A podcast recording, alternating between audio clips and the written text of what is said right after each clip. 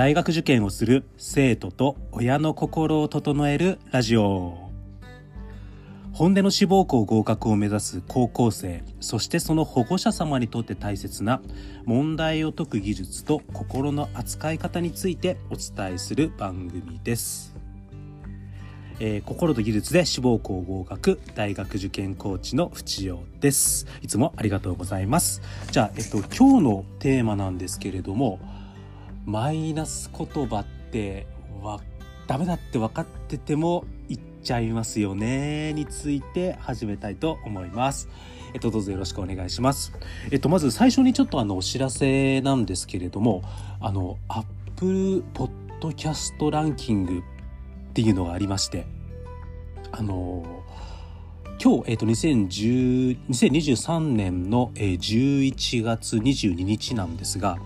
本当にあのたくさん聞いていただいている皆様のおかげで今日 Apple Podcast ランキング日本国内なんですけど、えっと、僕らがこのこのラジオがいるのが、えーハウツー部門になるんですがハウツー部門で日本国内の Apple Podcast ランキング4位を獲得しました。本当にたくさんいつも聞いていただいて皆さん本当にありがとうございます。あのものすごい嬉しいです。あの励みになります。あの1位がねオリラジの藤森慎吾さんなんでさすがに無理かなと 思ってはいるんですがトップ3とか入れたら嬉しいなと思ってますのであのぜひ皆様本当にあのお時間あればこうやってたくさんあの聞いていただけると嬉しく思います。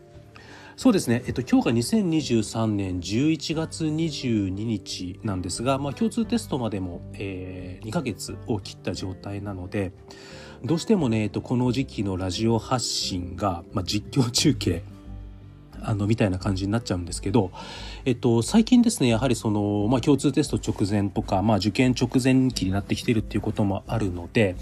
まあ、特に高校3年生こう受験生の親御様と,、えっと二者面談をする機会がこうすごく増えてきている時期なんですね。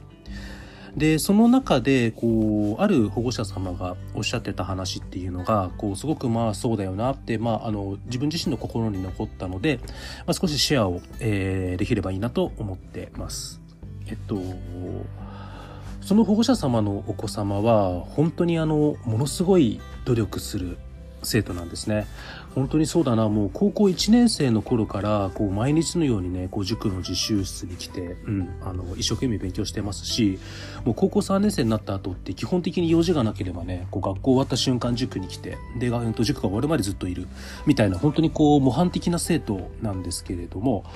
こうなんていうかなすごい勉強もしていてで着実にちょっと成績も伸びてきて最近ねちょっと少し停滞はしているんですけど、うん、でもあのなんていうかなあの地道地道にしっかり伸びてきている、うん、でこのままいけばねこう第一志望届くだろうなっていうふうにまあ見ている生徒ででもちろんあの生徒にもそれだけ努力しているんだからこのまま頑張っていけば大丈夫だよっていうことは伝えてはいるんですけどやっぱりどうしてもねあのこの時期ってこう10月って模試があ10月11月ってこう模試が模擬試験が多かったりしますし、うん、でさらにこう過去問演習に入ってくる時期なのであとどうしてもねこう国公立とか私立の、え過去問を解いてでつどつど今の自分のこう学力が点数結果として出てくる時期なのでこう点数良かったり悪かったりっていうのがね本当こう毎日のようにね、えっと具体的な数字として目の前にやってくる、うん、で模試の数もたくさん多いのでこう合格判定みたいなのもどんどん出てくるのでこうねあのなんか毎日のようにこう本当に結果数字と向き合うというか嫌顔にもこう数字が見えちゃう時期ではあるんですねこの受験生のね10月11月っていうのはね。でもちろんその過去問演習とかしていい結果出る時もあればダメな結果が出る時もあるわけですよ。うん、で思うように点数が取れないという日が2回とか続いてしまうとやっぱりこう自信って失うじゃないですか。でその保護者様の、うん、生徒さん特にちょっとなんていうかなあの自分にちょっと自信が持ちづらい子、うん、生徒っていうのもあってやっぱりね自宅でねあもうダメだ落ちる、うん、こんなんじゃ受かるわけない、うん、勉強したって意味がないみたいなこうマイナス発言をすごくこうご自宅でわーってやっちゃうみたいなんですよね。なんかわかるなーって感じします。その辛い気持ちをね自分の中だけにこう留めておけないんですよね。でやっぱりこうダメだって分かっても誰か聞いてくれる人にこう発信したくなっちゃうんですよね。でいうことによって無意識のうちにやっぱり気持ちを楽にしようとするんだろうなっていう、うん、まあなんかこう心のこう機能みたいなやつが多分あるんだと思うんですよね。うん、あのー自分自身を振り返ってみてもやっぱりこうね仕事でねうまくいかないことがあるとやっぱりこう身近なねこう妻とかにねすごいマイナスな発言しちゃうんですよね。うん、こんなに頑張ってるのになんでこんな結果出ないんだろうとかやってること間違ってんのかなとかもうこんなことやっても意味ないかもしれないみたいなことって言っちゃうなと思って、まあ、それと同じ仕組みなんだろうなと思うんですね。で割とそのご自宅で「あ無理だもうダメだこのまま落ちるもうダメだ無理受かるわけない」っていう発言が割と多いみたいで その生徒が。でそれを受け取った保護者様がやっぱりこう否定するわけにもいかないしじゃあそれを受け取って「いや大丈夫大丈夫頑張ろう頑張ろう」っていうのもちょっと違うなと思って結局「ああそうか苦笑い」みたいになっちゃうんですよと。でやっぱりそのね、えー、と発言をずっと聞いてるのもうんまあその親としてねうんと当然まあそれは当然受験生の親なので、うん、あのそれは受け取るやったことがやった方がいいっても分かってはいるんですけどでもやっぱり続くとちょっと辛いですよね。みたいなことをおっしゃるんですね。もうすげえわかるなと思って親御さんのあの気持ちも。あのマイナス発言をずっと聞き続けるってそもそも辛いですしね。うん。でもやっぱりその状態においてもこうお子様を否定することなくこうただただ聞こうとしているそのお母様が素晴らしいなって思いますし そういったお母様だからこそそのお子様もねこう塾の中でも模範生徒になるぐらいすげえ勉強してるんだろうなっていうのは、まあ、感じたんですよ。であのお母様にその時お伝えしたのはとはいえうんそれ言い続けると本当に落ちる学力が伸びないという現実を引き寄せる可能性もあるし何よりそれをずっと聞いているお母様のね気持ちも辛いと思うので、まあ、ちょっと僕から生徒と話してみますっていう話をして、まあ、その面談は終わったっていう感じなんですね。で、まあ、早速ね、あのまあ、該当の生徒が、まあ、塾に来たので、まあ、ちょっと話をしてみたんですよ。あのお母さん責めないでねと。誰も責めないでねと、うん、で君も悪い話じゃないと。誰も悪くない話なんだけど。ただともし君がそれを続けていたら、うん、志望校に合格できないっていう可能性を高めてしまうかもしれないから誰も悪くない誰も責めないけど伝えるねっていう話をして。お母さんから聞いたんだけど結構家で「あダメだ無理だこれ以上無理落ちる」って結構発言してるらしいじゃんみたいな。まあ話をね、まあその生徒にしたら、はっって顔してて、あ、そうなんですよ。行っちゃうんですよね、みたいな。いやー、学校でも友達に結構行っちゃってね、もう、お前大丈夫だよって呆れられるんですよ、みたいな。これちょっと罰の悪そうな顔するわけですよね。うん。で、まあ、あの本当にねこの発言をしてしまう気持ちはよくわかるんですよね。人間ってそんな強くないしね。で本気でそれに取り組んでいれば取り組んでいるほど思うようにいかない時ってやっぱりね愚痴とか不安口をついて出てしまいますよね。大人でも出ちゃうんですよね。うん。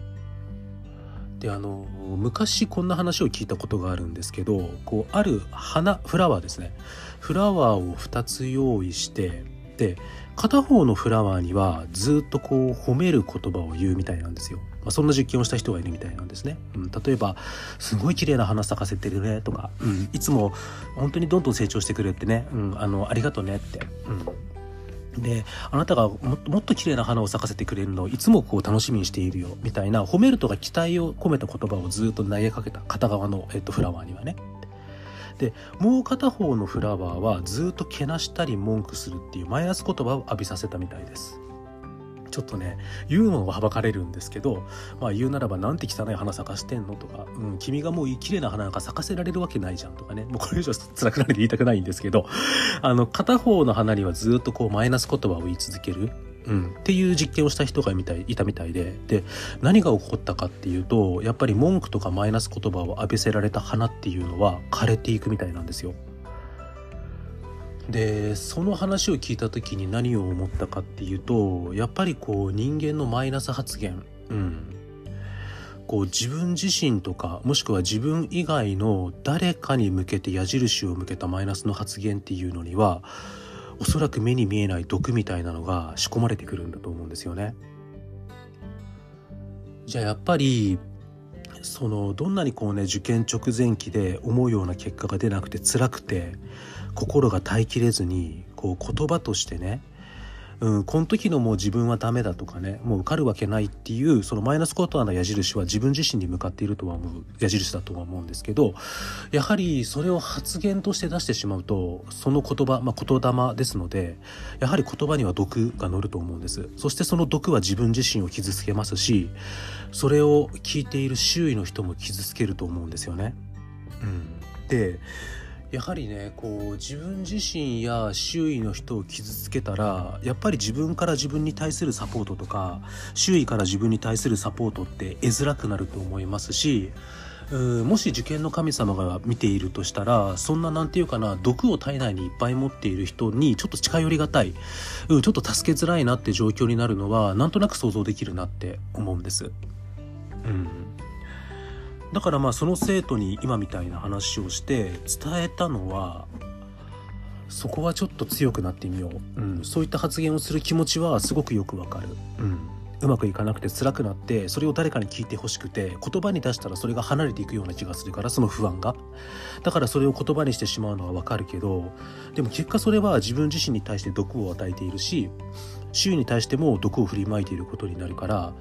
結果その行為は本当にこうそんせっかく頑張っているのに不合格という結果を引き寄せている可能性が高いよっていう。話をしてであれば思ってもいいと。もうその不安な気持ちできない無理だ。これ受かるわけない。こんなことやったって無理だって。思ってもいいけど思うのはもう人間なんでやるんで。でも思ってもそれを周囲に言葉として出さないっていう勇気を持って。そこはね言葉に出さないように自分自身を強くしてみてほしいっていう話をしました、まあ、納得はしてくれたと思います。うん。ただね人間なんで僕も含めやっぱりね不安な時特に頑張ってるけどうまくいかないって感じてる時ってやっぱり不満とか不安が言葉として出ちゃうんですよ。じゃあどうすればいいかなんですけどお風呂場でいいよって言いました。あの、誰かも聞いてない、もう自分しか聞いてない状態で、お風呂で言おうと。で、お風呂で行ったら、不安な気持ちを言葉に乗せて、外に出せるからちょっと楽になるし、その出した言葉が、お風呂だから水に流されていくんで。その毒とかダメージ少ないかなって思ったんですよね。うん。ないし、誰も周りにいない自然の中でいいなって。そしたら、えっと、自分の中の不安な気持ちは言霊、言葉として外に出ていくから、ちょっと自分は楽になる。でも、毒が乗ってると。で、その毒が自分に入る前に風が、風が散らばらしてくれるんで。なのでね、もう、まずはやっぱりね、そのマイナス言葉、特にここから受験本番までは、うん、マイナスな感情は持ってもいいと思うんです。それも必要なことなんで。でも、そのマイナスな感情を持ったものを言葉に乗せて外に出さないようにね、そこは自分自身に対して強くなる。我慢する。我慢するというかうーん。自分自身に挑戦するというかうん。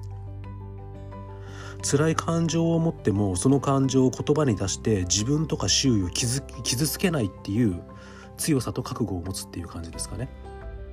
やっぱりその強さと覚悟を持った人に合格ってくると思うのでプラスとはいえ人間なんでどうしてもその不安な気持ちを言葉に乗っけて出したい時は